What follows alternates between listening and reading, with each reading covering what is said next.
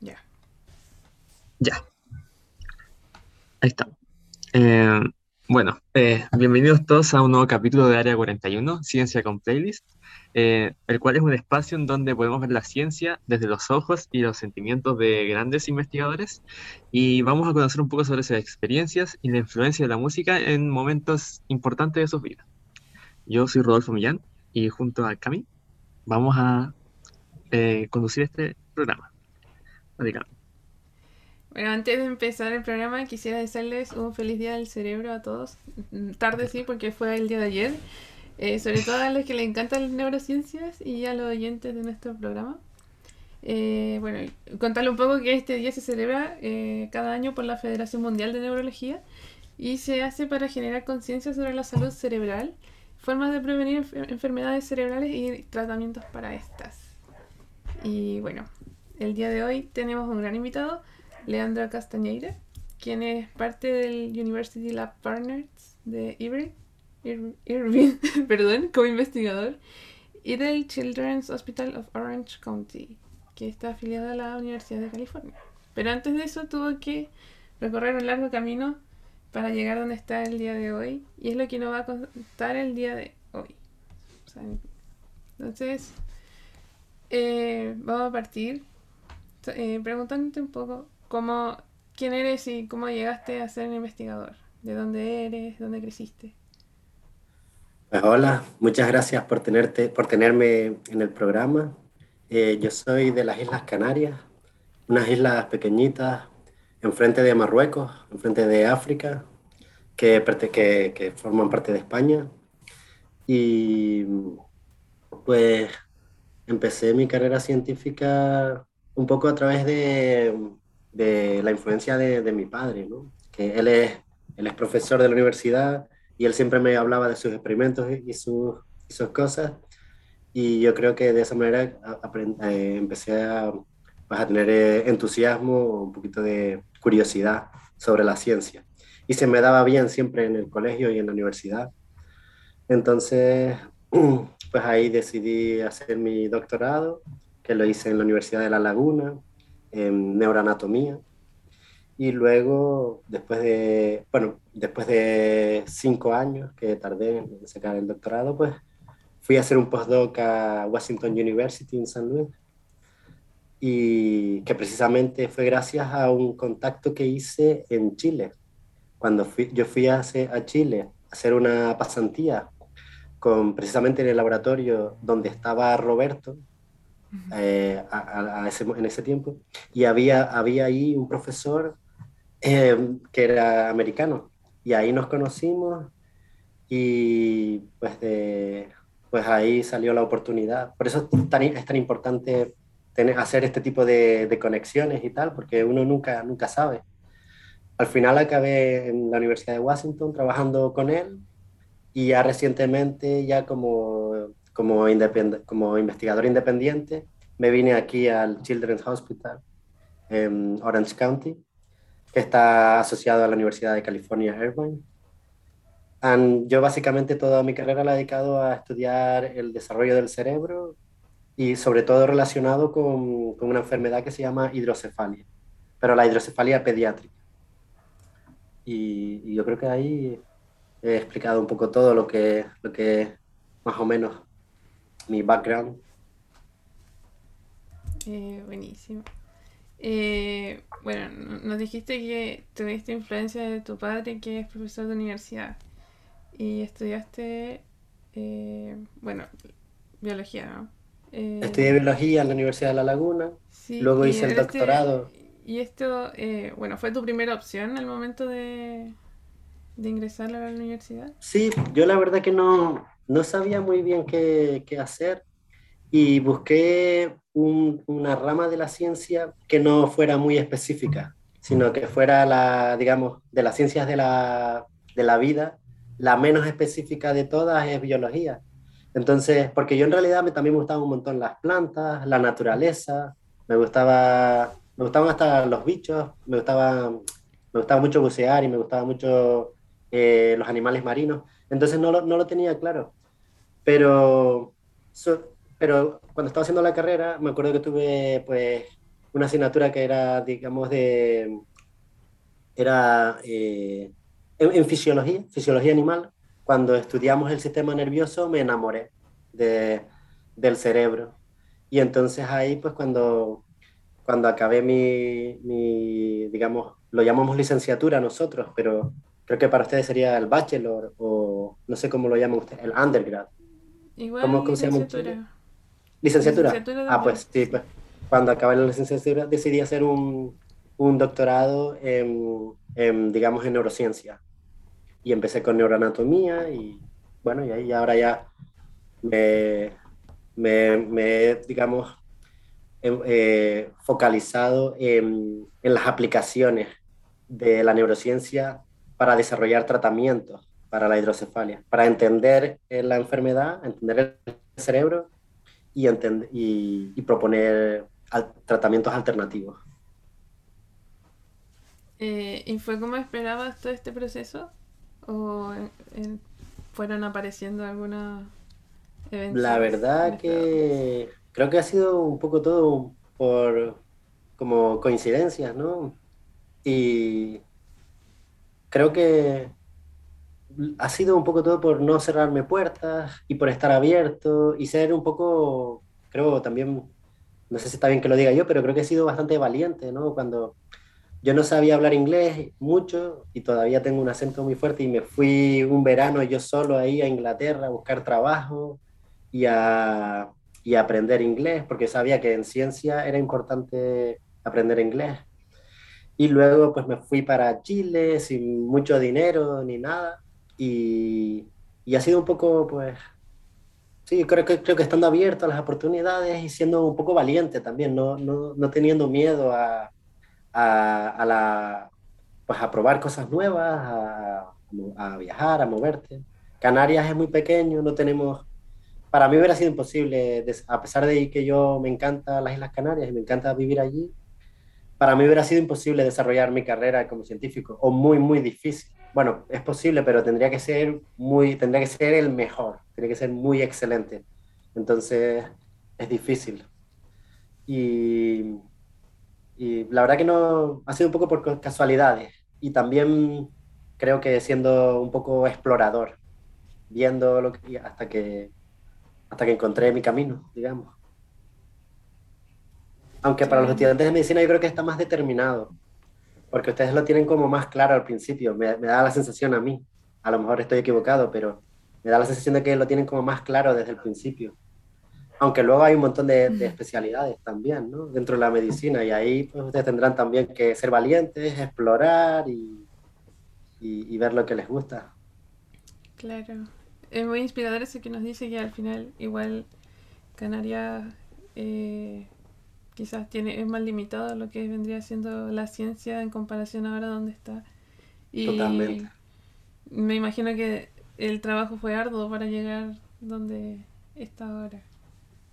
Pues eh, sí, la verdad que sí, que también lo que me ayudó mucho fue yendo a las conferencias internacionales y, y conociendo, bueno, y también cuando fui a Chile que conocía a mi mi futuro jefe, a mi, mi jefe, el de San Luis y tal.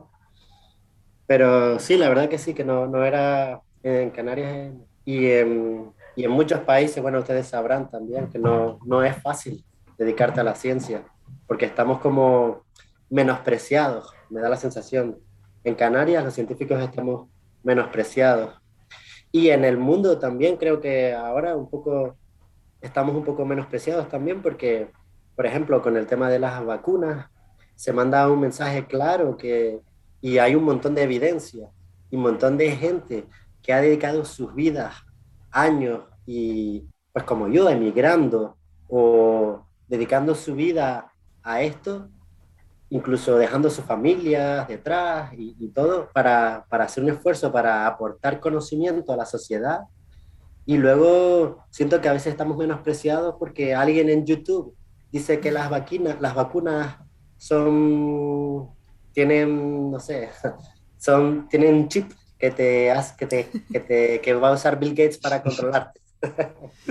y todo el esfuerzo y todo el dinero que nosotros hemos hecho ¿cómo nos lo pueden tirar abajo eh, tan fácilmente? Con un, con un mensaje falso y, y, y por eso... Y sin evidencia de nada en entiendo comparación. Que, sin evidencia. Y yo creo que también hay que ser autocrítica los científicos.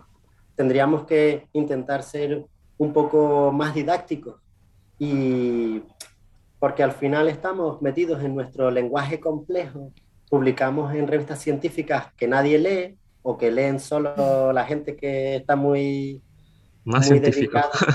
Sí, para, exacto, y, y, entonces dejamos un poco de lado pues, a, la, a, la, a la sociedad, que es a la que le debemos nosotros todo, todo porque casi todos los proyectos en los que, en los que se trabaja tienen un, un, una base económica pública casi todos, incluso aquí en Estados Unidos, que aquí es todo privado, la, la investigación, ellos invierten un montón, eh, es pública, ¿sabes? Viene de los impuestos de todos.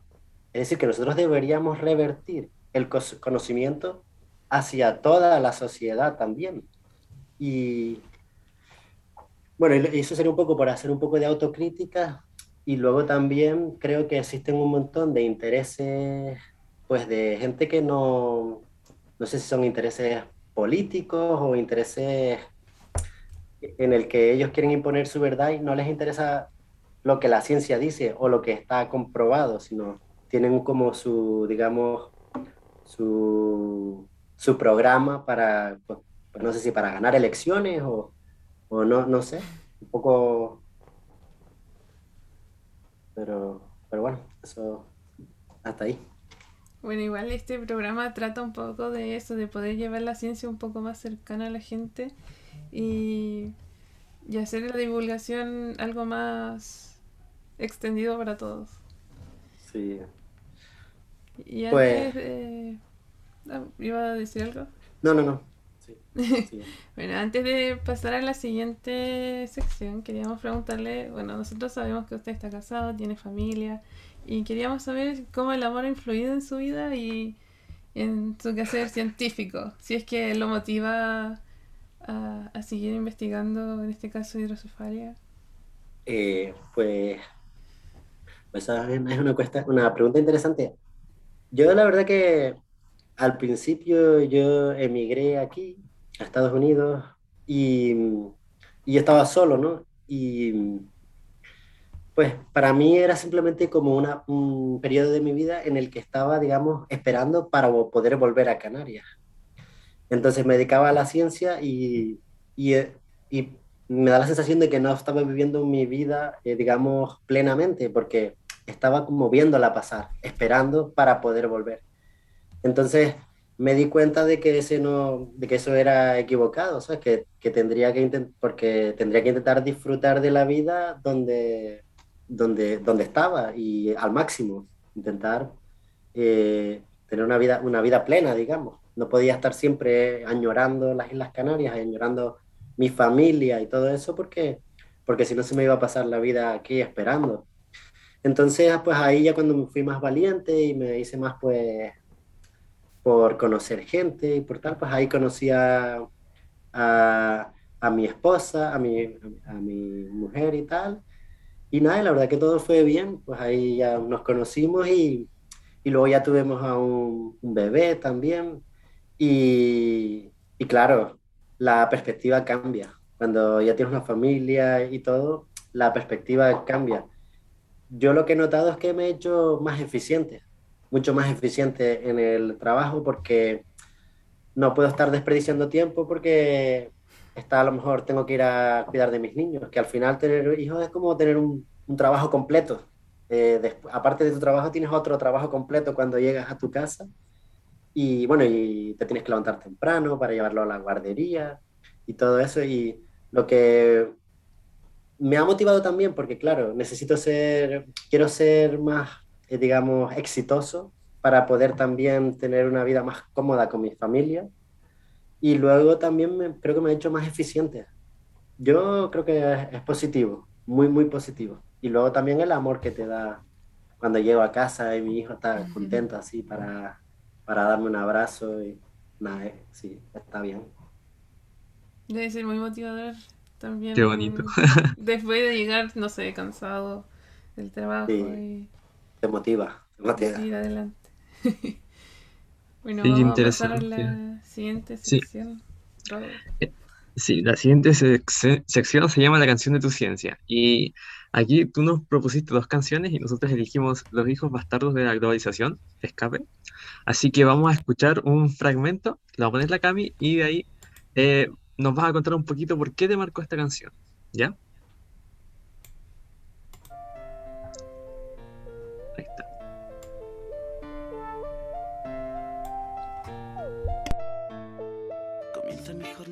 Sale el sol. Tengo 12 años, vivo en la desolación, acá en otra dimensión. Mis pequeñas manos son la producción miles de juguetes con los que podrán jugar allá niños como yo. Víctimas reales de un juego demencial. La economía del mercado busca carne fácil de explotar. La macroproducción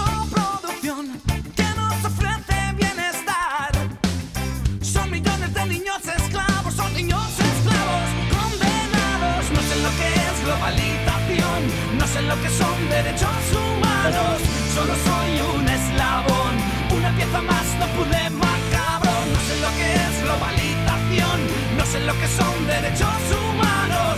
Solo soy un eslabón, la ira de tu Dios. La ira de.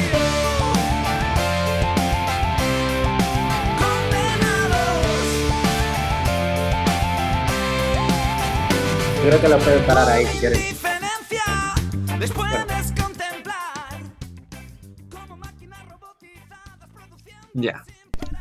Ahora-. Ya, bueno. Danos un poquito de contexto. ¿En qué momento aparece esta canción en tu vida y por qué te marcó? A mí siempre me gustó Escape, que no sé si es un grupo que ustedes conocen o no, pero fue muy famoso en España y también cuando yo tenía 15 años. Y luego también fue famoso en, en Italia y, y en, y en Europa, yo creo. Y a mí me, me marcó porque no sé si es que cuando estaba en, el, en, el, en la enseñanza media, pues ahí, ¿no? Cuando uno tiene un poco un pensamiento más crítico y se plantea todo, pues esta música pues me hizo tener un pensamiento crítico con todo, con la sociedad y, y con todo. Que yo creo que eso fue también la base de, de, mi, de mi curiosidad científica, ¿no? Cuestionármelo todo. Eh, pero todo es todo. En, la- en términos biológicos, pero en términos sociales, en, todos los ámbitos de, la vida. Y luego cuando estaba haciendo mi PhD, cuando estaba, eh, pues esta canción, no sé si ya había, sido, ya había salido un poco antes, pero yo, yo la escuché ahí. Y bueno, yo, siempre me, me, me gustó, yo creo que me llegó más también porque al final lo que yo hago es trabajar por el, digamos, el bienestar de, de los niños, ¿no? Mi finalidad es encontrar un tratamiento para, para una enfermedad que, que lo que, que, la, que le da pe- básicamente a los niños, y bueno, la, porque yo trabajo con la hidrocefalia pediátrica, y, y buscar eh, tratamientos alternativos. Entonces, eh, pues yo lo que trabajo es para el bienestar de, la- de los niños en general, sin ningún tipo de, de, de interés económico, simplemente pues para crear conocimiento sobre eso, para encontrar otros tratamientos y mejorar la vida de los niños. Y esta canción que habla un poco de, de la globalización y de la explotación laboral de los niños, pues en un mundo globalizado, pues no sé, me, me, me llegó, me llegó al corazón un poquito y, y ahí me, me, me gustó y, ahí, y me marcó, me marcó para, para la carrera y, y la para mí, sí, para, para mi vida, pero, pero en realidad Escape para mí me ha marcado no solo esta canción, sino tiene muchísimas que, si las escuchan, pues me parece que, hacen críticas súper interesantes. Claro. Sí. Eh, ahí se nota cómo se relaciona mucho con la letra de esta canción, en particular con tu trabajo, que como dices, por los niños. Entonces, un pensamiento muy bonito y me imagino que eh, ahora que, que tienes hijos, incluso como que cobra más valor, ¿no es cierto?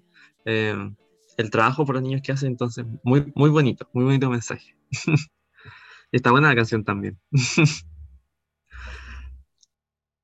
Eh, bueno, ahora acá me iba a presentar la siguiente sección. Bueno, vamos a la sección que se llama Tus grandes descubrimientos. Eh, y es donde queremos que nos cuentes más sobre eh, lo que haces, que es eh, trabajar en la hidrocefalia en recién nacida más que nada. cuéntanos un poco sobre eso. vale. ¿Y en qué va?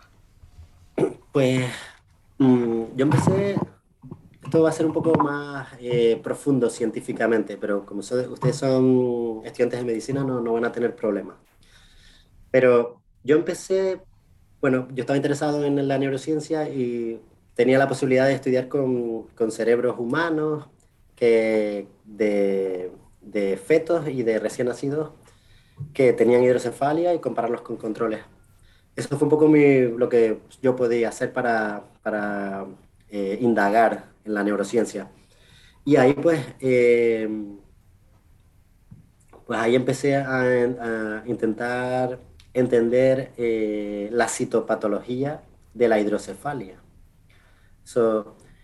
Eh, históricamente se entiende la hidrocefalia como un problema mecánico, digamos, donde un problema de fluidos, donde pues se cree que, que, se produce una obstrucción en los lugares de absorción del líquido cefalorraquídeo y entonces se empieza a incrementar la, la, presión intracraneal y, empiezan a, dilatarse los ventrículos y bueno, cuando no se ha soldado el cráneo, pues hasta se expande la cabeza. Eh, y si no, si no se trata, pues es fatal.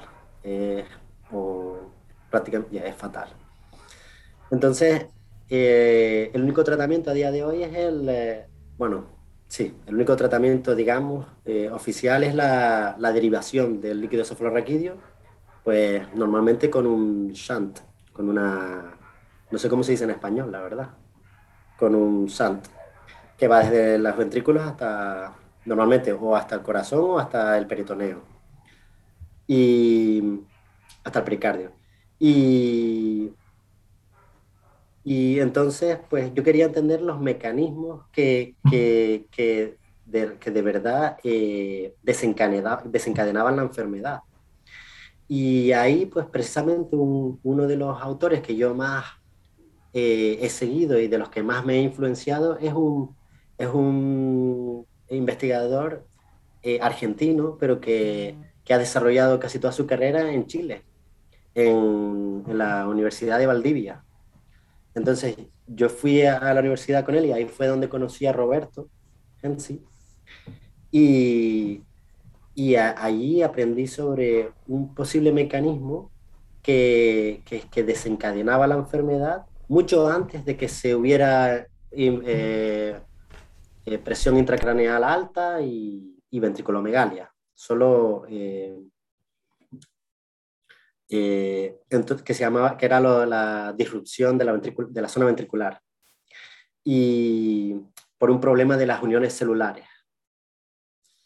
Entonces yo, eh, nosotros luego en la Universidad de, Washington indagamos en el mismo mecanismo, pero en, en ellos trabajaban con hidrocefalia congénita y nosotros empezamos a mirar la hidrocefalia adquirida, pediátrica, que es normalmente postinfecciosa cuando un bebé tiene, recién nacido tiene meningitis o algo así, o cuando, cuando eh, un bebé es prematuro y, se produce una hemorragia intraventricular que normalmente empieza en la, en la, en la matriz germinal. Pues nosotros ahí eh, nos dimos cuenta de que cuando en, este proceso inflamatorio que se produce en la, en la, cuando, cuando un bebé es prematuro o cuando hay una infección, se produce un, proceso inflamatorio que, que, lo que hace es cortar las uniones celulares de las células, de, la, de las, normalmente de los vasos, para permitir el paso de, de macrófagos. Rompe, cortan las, las uniones celulares, así los macrófagos pueden atravesar la barrera hematoencefálica y, y acceder a, pues, a la, al, al lugar donde ha habido un trauma, donde se produce el sangrado o donde hay una inflamación pues, por una infección, para, para, como respuesta inmunitaria, ¿no? digamos. Pero nosotros creemos que cuando se produce ese fenómeno, se produce una hiperactividad de las enzimas que cortan esas uniones celulares. Entonces, no solo en los, en los, en los que cortan sobre todo una, las, las uniones adherentes, que, que las que están formadas principalmente por caderinas, que no sé si, si se acuerdan de eso, y si no se los Sí. recuerdo Sí. yo Sí. pues los vasos tienen cadenas, pero también la zona ventricular, la zona ventricular, que es la que luego va a desarrollar el epéndimo, que al principio es neuro, neuropitelio, porque están principalmente formados por células madre, gliales, y luego se diferencian como epéndimo, pues en ese periodo eh, también tienen un montón de caderinas, porque las caderinas son importantísimas para la polarización y la migración, porque al final las uniones solares son fundamentales. Pues nosotros eh, vimos que cuando se, en este proceso inflamatorio se hiperactivaba una, una, metaloproteinasa que se llama ADAMTEM, ADAMTEM 10, que, que cuando se hiperactivaba, pues cortaba todas las, las uniones celulares, entonces se producía el mismo, digamos, eh, patología de las, de las uniones celulares que había descrito el doctor Rodríguez y, en Chile, pero nosotros lo veíamos en la, en la enfermedad adquirida. Entonces lo que hicimos fue, cogimos ratones y le, les inyectamos toxinas para promover, digamos, una inflamación, como si hubiera una infección, como si fuera una meningitis, y, y, y le inhibimos, inhibim- le añadimos también inhibidores de las enzimas que, cor, que cort, justo la ADAM3, la ADAM10, que cortaba los, los.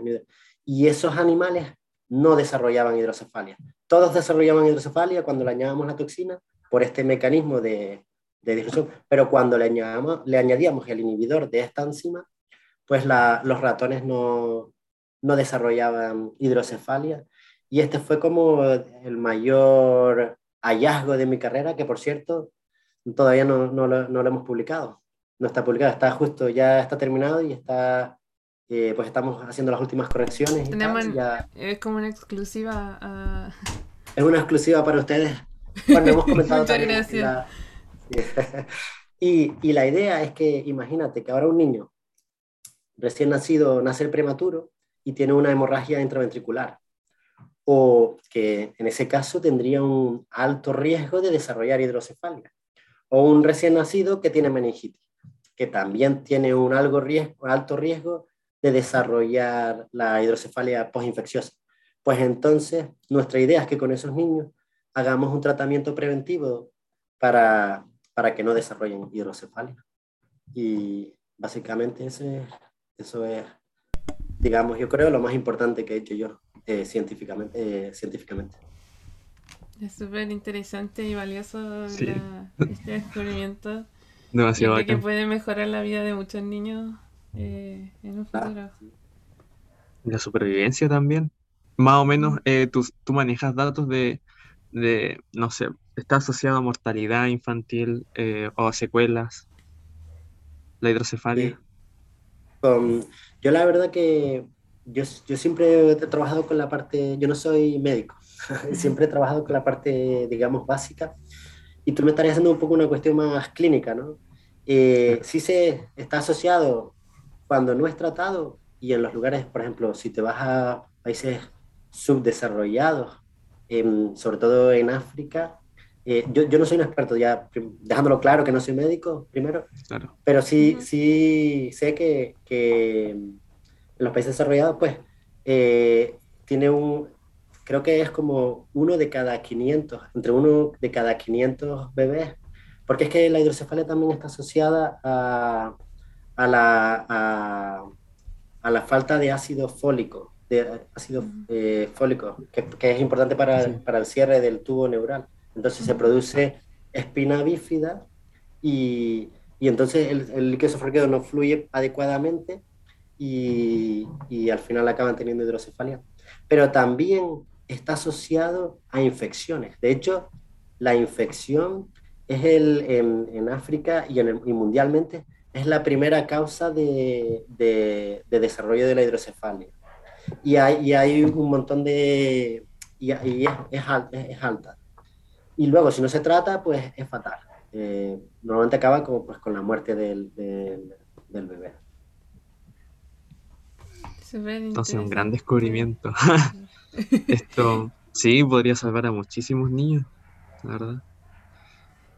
Y hablando sobre esto mismo, ya que, eh, bueno, pronto se está por publicar, nos dijo este trabajo, ¿en qué le, qué le gustaría investigar en un futuro acerca del mismo tema o de otro? Pues sí, yo la verdad que ya eh, cuando empiezas una línea, siempre, eh, siempre te salen, tienes más preguntas que, que respuestas al final, ¿no? Porque siempre hay muchas cosas que se quedan sin, sin responder. Y tengo tantas preguntas que en realidad para mí sería difícil eh, irme para otro campo, porque tendría, digamos, que empezar de cero. Ahora tengo un montón de preguntas y, y mecanismos para, para responder las- esa- esas preguntas y tal, que es, eso es lo que yo básicamente hago, la ciencia. Así que yo seguramente siga involucrado en este, en este, digamos, en esta línea de investigación por, por, por bastante tiempo. Perfecto. Eh, bueno, sobre lo mismo, igual eh, sobre su carrera, queríamos, bueno, nosotros somos de Chile, el podcast Made in Chile, pero eh, queríamos preguntarle eh, cómo fue su paso por este largo y angosto país.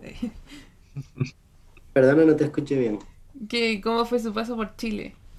Ah, Sí. sí, me encantó, me encantó. Ahí precisamente conocí a Roberto, que fue, digamos, mi, mi, mi binomio.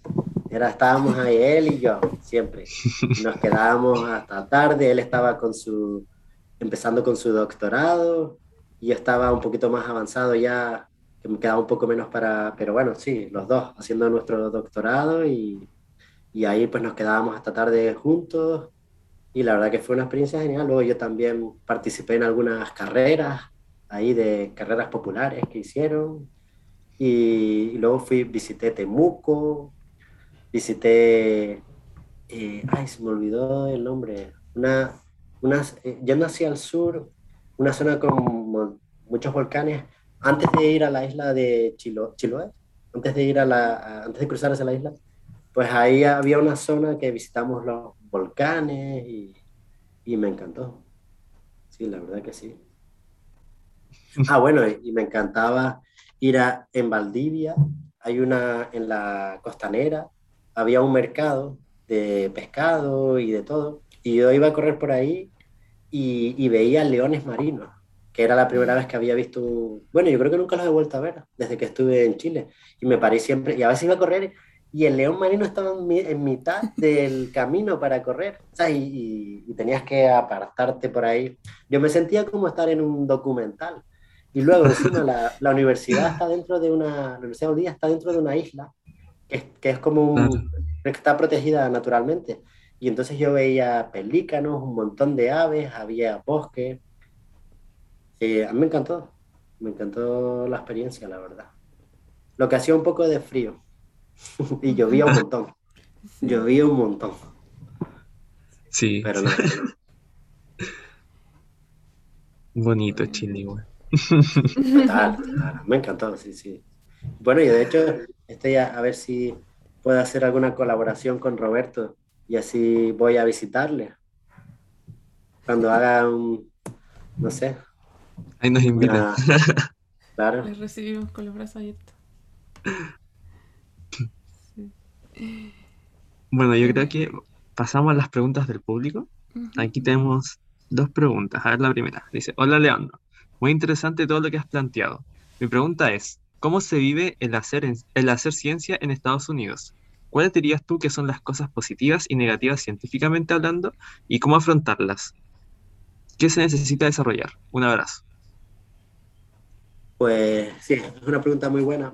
Eh, yo personalmente eh, lo que he sentido es que en Estados Unidos mm, es más rápido. Es más rápido y hay un montón de dinero. Entonces, cuando yo en Canarias tenía que hacer todo, preparar todas las soluciones, eh, preparar los geles, preparar todo lo que iba a hacer, lo tenía que preparar de cero. Comprabas los materiales primas, digamos, y lo fabricabas todo, porque eso es muchísimo más barato, claro. Aquí es mucho más sencillo porque lo compras ya todo hecho. Entonces, eh, compras ya la, todo, lo compras ya hecho y tú solo tienes que hacer el experimento. Y a veces hay técnicos que también hacen experimentos y, y, y en realidad ni, ni necesitas eh, tanto. Entonces hace que la ciencia vaya más rápido. Eh, probablemente porque hay, hay, más inversión también. Eso es lo, una de las cosas yo que he visto que es mucho más positivo. O por ejemplo, donde yo estaba antes, existía un, digamos, un, como un almacén donde había un montón de materiales. Entonces, si a mí me faltaba algo para hacer un experimento, yo iba al almacén, cogía lo que necesitaba y era como ir al súper. Le pasaba un, el código y ahí me lo cobraban de nuestro proyecto y yo muchas veces que me faltaba algo, si eso me pasa en Canarias, pues puede tardar un mes para poder hacer el experimento, porque lo tenemos que mandar a pedir y en lo que llega y todo eso. Y ahí es automático, ¿sabes? Podría, incluso se me ocurría hacer un experimento el día anterior y va, ah, pues lo voy a hacer. Y iba a comprar, cogía las cosas que necesitaba y podía hacer experimentos de un día para otro. Que eso era inimaginable para mí. Entonces, en ese sentido, es, es, es muy positivo. Y luego yo creo que para nosotros como hispanoparlantes, el problema de la ciencia y de Estados Unidos pues es que, que no sé ustedes, pero yo no, no, domino, no dominaba la lengua tan bien. Y bueno, todavía ahora hablo con un acento fuerte y que yo creo que puedo comunicarme muy bien sin problemas, pero por ejemplo para escribir un proyecto grande, para aplicar, para conseguir dinero, eso es ahora lo que estoy haciendo más, que me que me he convertido, digamos, en un investigador más independiente, pues es difícil porque, bueno, yo, yo al principio es que escribir bien, escribir bien un, un, proyecto es difícil. Ya es difícil en español, imagínense eh, en inglés. Y, y, yo creo que ese es un poco el hándicap para nosotros, ¿no? Que, que estamos un poco más limitados. Pero bueno, que trabajando duro y tal, y usando, siempre puedes hablar con alguien para que te lo corrija un poco y tal, porque por mucho que sepas, siempre hay alguna cosita que se te escapa, ¿sabes? Que, que no suena eh, perfecto. Pero ya, yeah, ahí. Creo que ahí. Muy bien. Muchas gracias por la respuesta. La otra pregunta dice, ¿sientes que la paternidad te ha hecho ser mejor científico? ¿Cómo ha influido esa nueva faceta, además de lo que comentaste, que eres más eficiente? Eh, sí, pues yo creo que eso que...